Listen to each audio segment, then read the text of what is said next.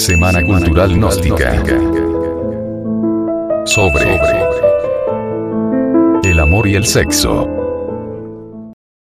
El hogar, el mejor gimnasio psicológico. Hay que saber amar.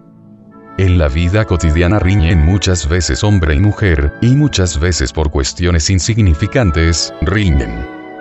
El hombre dice una cosa, la mujer otra, a veces sucede que una palabrita es suficiente para que uno de la pareja reaccione.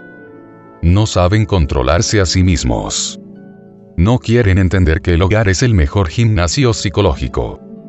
Precisamente en la vida del hogar podemos autodescubrirnos, es en el hogar donde venimos a descubrir nuestros defectos de tipo psicológico. ¿Nos hieren? ¿Por qué nos hieren? ¿Será acaso que tenemos celos? ¿Será acaso que nos han herido el amor propio?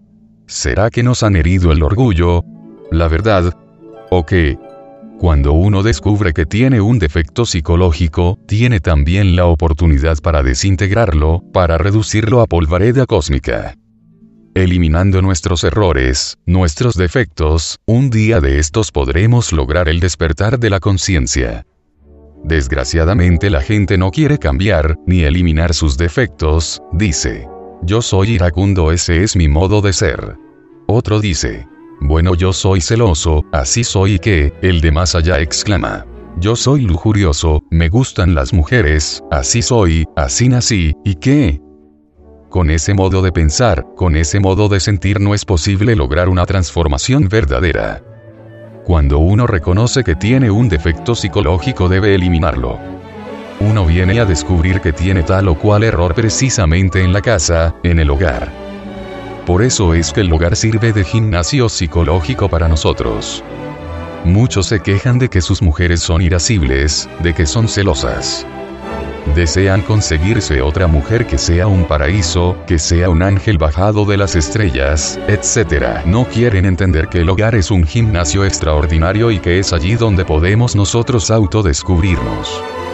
Precisamente en el hogar tenemos la oportunidad para descubrir nuestros errores y si lo logramos, conseguiremos el despertar de la conciencia. Hay que saber amar. En las casas debe reinar siempre la comprensión entre el hombre y la mujer. No debe esperar el hombre que la mujer sea perfecta, tampoco la mujer puede esperar que el hombre sea un príncipe azul. Hay que aceptar las cosas como son y tener a la casa como una escuela donde podemos autodescubrirnos. A medida que nosotros vayamos eliminando tantos y tantos defectos psicológicos que tenemos, la felicidad se irá aumentando, y si un día nos tocó sufrir mucho, después ese hogar se convertirá en un paraíso. Los celos, por ejemplo, es algo que daña en el hogar. ¡Deja al maldito celular!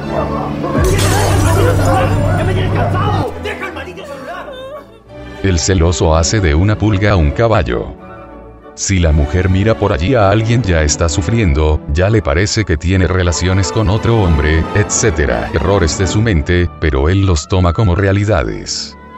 La mujer celosa es lo mismo, hace sufrir al varón. No puede este mirar a ninguna otra mujer porque ya ella está sufriendo y formando terrible escándalo dentro de la casa. Por ese camino de los celos se sufre demasiado. Si uno en verdad investiga cuidadosamente el origen de los celos descubrirá que se deben ellos precisamente al temor, se teme perder lo que más se ama. La mujer teme perder al hombre, el hombre teme perder a la mujer. Cree la mujer que el hombre se va con otra. Supone el hombre que la mujer se va con otro y claro, vienen los sufrimientos y los dolores. Mas, si nosotros eliminamos el temor, los celos desaparecen. ¿Cómo podríamos nosotros eliminar el temor de perder al ser amado? Únicamente mediante la reflexión, mediante la meditación. Pensemos que en realidad de verdad, nosotros no venimos al mundo acompañado del ser amado y solamente nos recibió el doctor partero o la partera.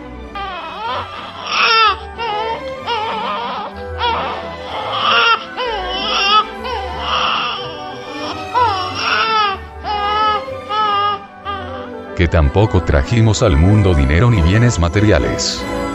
Es claro que a la hora de la muerte tampoco nos vamos a ir acompañados de la mujer o el hombre.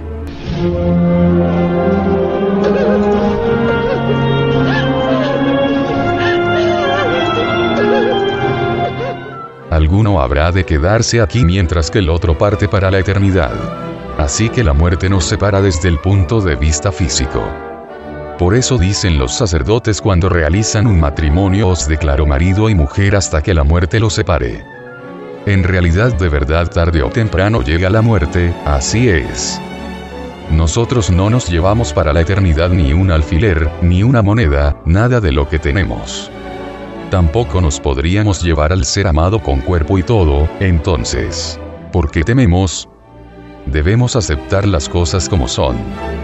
No debemos tener apegos materiales ni personales porque el momento del desapego suele ser terrible.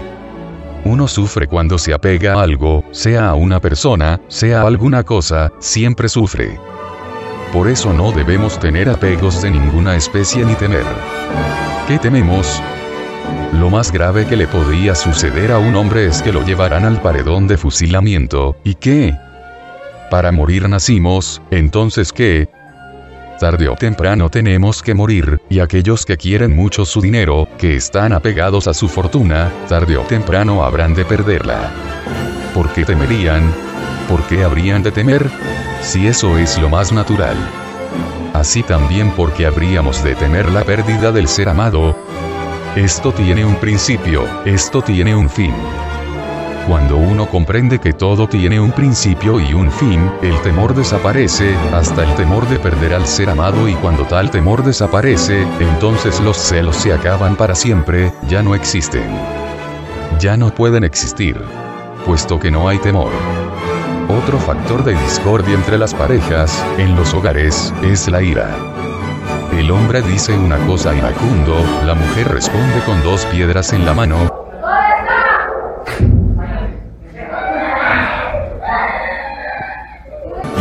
terminan en una batalla de platos y vasos rotos, etc. Es la realidad de los hechos.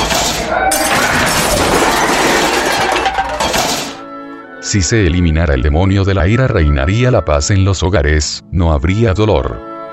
Pero, ¿por qué tiene que haber ira dentro de nosotros? Porque somos así. De manera que es posible que cambiemos. Sí es posible. El venerable maestro, Samael Weor nos ha dicho con gran verdad. Yo me propuse cambiar y cambié. Yo fui iracundo, también conocí el proceso de la ira. Qué dichosas serían las parejas si se supieran amar de verdad, si el hombre nunca tuviera ira, si la mujer jamás tuviera ira. Entiendo que la luna de miel se puede conservar, Desgraciadamente los seres humanos aquellos que se casan están empeñados en acabar con lo más bello que hay, con la luna de miel. Si se quiere conservar en realidad de verdad la luna de miel, hay que eliminar la ira, hay que eliminar los celos, hay que eliminar el egoísmo. Debemos volvernos comprensivos, aprender a perdonar al ser amado todos sus errores. Nadie nace perfecto. El hombre debe saber que la mujer tiene sus defectos. La mujer debe comprender que el hombre tiene los suyos. Mutuamente deben ayudarse en la extirpación de los defectos de tipo psicológico. Si así proceden conservarán la luna de miel.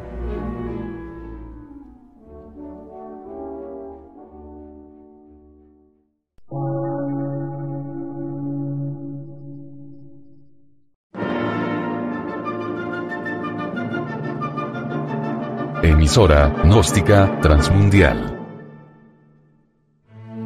Por una nueva civilización y una nueva cultura, sobre la faz de la Tierra.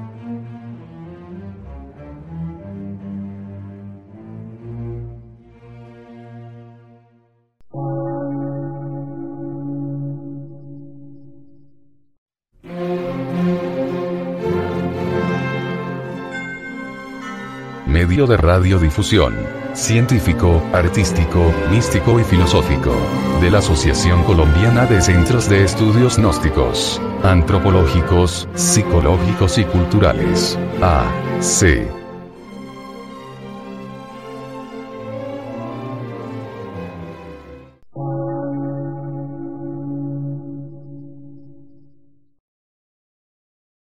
Lectura en movimiento. Difusión sin fronteras.